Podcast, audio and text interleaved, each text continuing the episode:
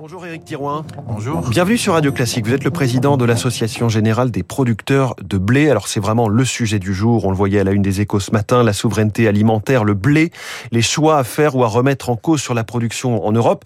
Ukraine et Russie, je le disais, c'est 30% des exportations mondiales de blé. Il y a donc un, un vrai péril si on ne se décide pas maintenant à produire plus. Oui, je pense que on, on, assiste à un phénomène en, en, cascade entre ce qui est bloqué en Russie, c'est en, en, Ukraine, toute la mer Noire, hein, Russie, ouais. Ukraine, toute cette partie-là, c'est 30% des échanges commerciaux de blé du monde. Donc en fait, tout est figé, euh, les ports sont minés et tout s'arrête.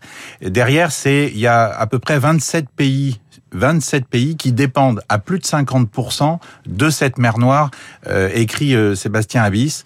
C'est 750 millions d'habitants. Donc effectivement, on est à la veille euh, de famine extrêmement importante. Ouais. Vous et parlez de l'Afrique, un... on pense aussi à l'approvisionnement du, du Moyen-Orient. Exactement, mmh. Moyen-Orient, euh, le, le, Liban. Hein, on, on, voit, on se souvient, il y a, il y a peu d'explosion de leur de leurs silos. Toutes les ouais. ils, ils, attendent. Effectivement, il n'y a pas de stock. Ils attendent vraiment euh, des approvisionnements euh, à Beyrouth. Alors, ça doit bouger d'ici demain soir au niveau de la Commission européenne. Est-ce que vous êtes confiant sur le fait qu'on va vous dire il faut produire plus? Alors, ça, ça, va mettre du temps. Vous n'allez pas produire tout de suite, mais oui, mais il faut savoir que la Commission euh, s'apprêtait pour pour cet été d'obliger tous les agriculteurs européens de mettre 4% de la surface en non-production. Arrêter de produire de 4%. son grand plan du, de la fourche à la fourchette. Euh, voilà. Donc je pense qu'on a une ambition euh, indispensable, euh, comment dire, d'améliorer nos pratiques environnementales sur les gaz à effet de serre, euh, sur le réchauffement climatique. Il y a des choses qu'il faut absolument garder, mais il faut rajouter euh, cette ambition de pouvoir nourrir,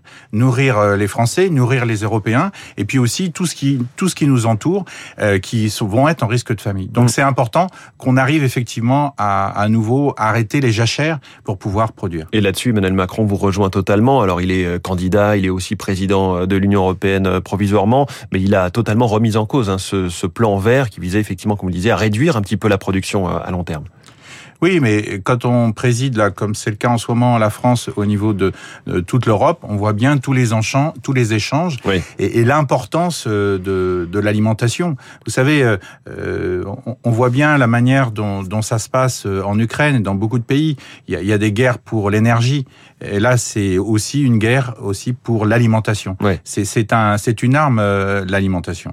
Alors, vous parlez de cette arme. Euh, vous, de, du côté de vos, vos adhérents, les céréaliers français, ils subissent aussi euh, ces fortes hausses de prix au niveau des, engrais, du carburant, le gazole non routier.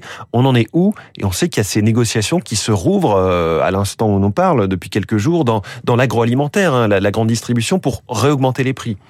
Oui, quand, quand vous avez euh, les matières premières telles que les céréales qui augmentent de 1,5, à côté vous avez le, le GNR et les Français l'ont vu. Donc le GNR c'est notre gasoil non routier pour mmh. les tracteurs. Il a augmenté de 2 à 2,5.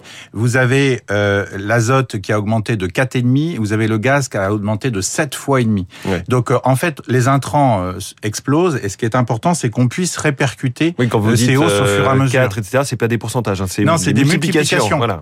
Oui, quand vous avez quand vous avez l'engrais qui est nécessaire pour faire pousser un blé ouais. qui monte, qui, qui, fait quatre fois et demi son prix, alors que le blé lui augmente que de un et demi, on voit bien qu'à un moment donné on est pris dans un ciseau. Ouais. Donc c'est important que ces coûts puissent être retranscrits. Et au niveau de l'élevage, qui consomme effectivement euh, ces, ces, produits, cette base alimentaire, eh bien euh, la consommation dans les GMS, euh, c'est aussi important que les, les prix puissent augmenter. Oui. Donc euh, aujourd'hui, les négociations doivent reprendre. Vous avez l'impression que les acteurs vont jouer le jeu en aval de la filière ou vous êtes au point de départ de la filière Oui, alors ils ont, ils ont eu beaucoup de mal, c'est ce qu'on appelle les Galim 2, hein, beaucoup de mal à prendre en compte effectivement ces hausses de prix. Euh, mais là, il n'y a pas le choix. Dans la situation dans laquelle on est, c'est important de répercuter. Sinon, c'est toute la chaîne d'approvisionnement euh, qui, qui, va être remise en cause.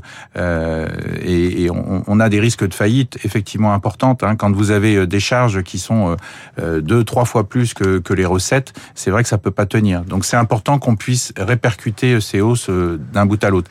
Mais il y a aussi des actions. Hein. C'est ce qu'on appelle le plan de résilience qui a été annoncé la semaine dernière. On attend beaucoup aussi d'actions de l'État pour faire en sorte de baisser justement ces coûts euh, d'intrants. On, on, voit par exemple sur les engrais, aujourd'hui l'Europe met des taxes aux frontières. C'est-à-dire qu'en fait elle fait augmenter artificiellement oui. le prix des engrais en taxant les engrais qui viennent de l'extérieur. Alors évidemment, je ne parle pas de, de tout oui. ce qui vient de Russie, mais de tous les autres pays qui peuvent effectivement nous fournir et faire baisser ces prix des intrants. Donc il y a, y a aussi un rôle très important des politiques sur, ce, sur cet aspect-là. Éric Thirouin, dernier mot, on a vu ce train de céréales attaqué samedi à Pontivy par des militants qui dénoncent ce qu'ils appellent l'agro-industrie qui va dans le mur.